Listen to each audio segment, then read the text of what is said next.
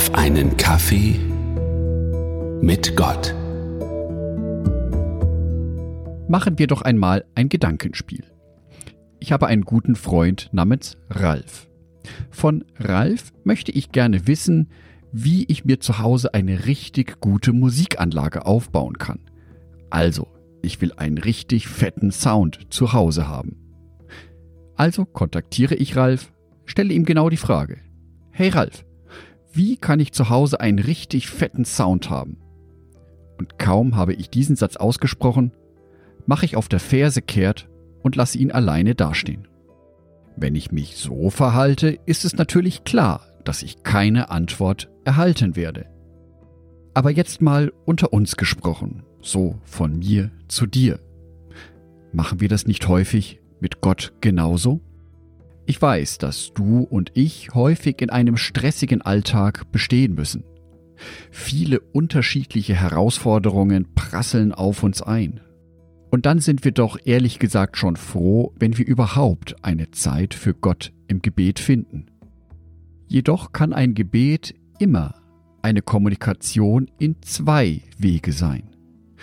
Ich teile mich Gott mit.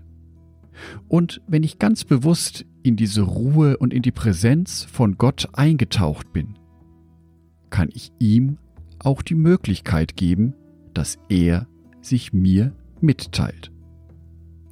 Wenn ich jedoch direkt nach meinem Gebet auf der Verse schon wieder kehrt mache, dann gebe ich dem lieben Gott an der Stelle gar nicht die Chance, zu mir zu reden. Und dabei ist das, was er mir zu sagen hat, doch so wichtig. Deswegen möchte ich dich heute ermutigen, dass du dich auf ein hörendes Gebet einlässt. Johannes Evangelium Kapitel 10, die Verse 3 bis 4. Der Torhüter öffnet ihm, und die Schafe hören seine Stimme und kommen zu ihm. Er ruft seine Schafe, die ihm gehören, beim Namen und führt sie hinaus. Wenn er seine Herde versammelt hat, geht er vor ihnen her, und die Schafe folgen ihm, weil sie seine Stimme kennen. Wie spricht Gott zu uns? Können wir seine Stimme hören? Wie hört sich die überhaupt an?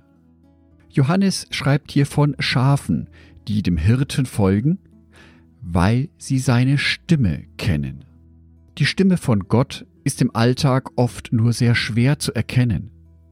Viel zu laut ist häufig die Kakophonie aus verschiedenen Impulsen, die tagtäglich auf uns einprasseln. Dann gibt es da noch falsche Propheten. Menschen, die vorgeben, etwas für Gott zu tun, die vorgeben, für eine gute Sache einzustehen, dabei verfolgen sie aber lieber ihre eigenen Ziele, anstatt auf Gott hinzuweisen. Ein hörendes Gebet heißt, ich lasse mich bewusst auf Gottes Stimme ein. Ich versuche auf seine Stimme zu hören, diese Stimme Gottes in meinem Leben wahrzunehmen.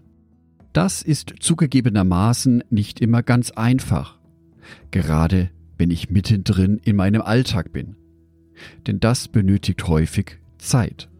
Und wenn mir in meinem Alltag schon häufig die Zeit für ein Gebet fehlt, oder wenn ich ein Gebet spreche, ich es hastig spreche, damit ich schnell zum Essen komme oder zu meinem nächsten Termin. Wie viel weniger Zeit habe ich dann, um die Stimme Gottes in der Ruhe zu hören? Dabei ermutigt es mich jedoch, dass Gott sich auf so viele unterschiedliche Arten und Weisen mitteilt.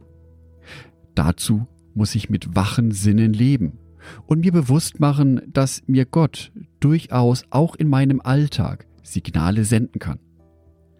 Dies kann in der Begegnung mit einem anderen Menschen erfolgen.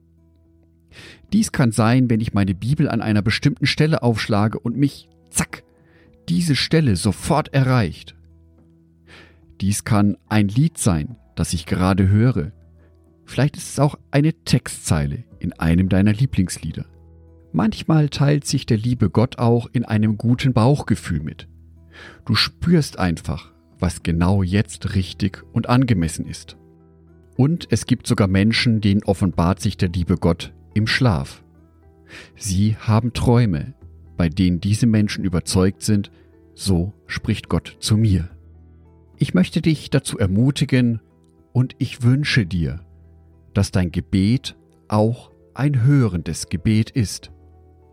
Dass das Gebet nicht nur eine Mitteilung von dir an Gott ist, sondern dass jedes deiner Gebete auch eine Chance für Gott ist, dass er sich dir mitteilen kann.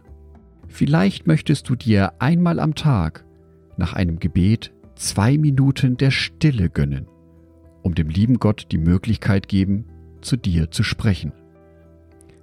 Angedacht von Jörg Martin Donat, Bibeltext eingelesen von meiner lieben Frau Sonitschka.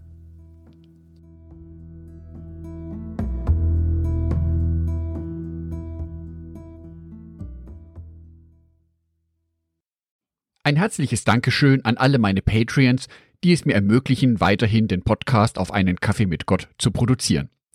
Herzlichen Dank an Sonitschka und an Andreas Pfeiffer. Auf Patreon kannst du mich bereits mit einem Euro monatlich unterstützen.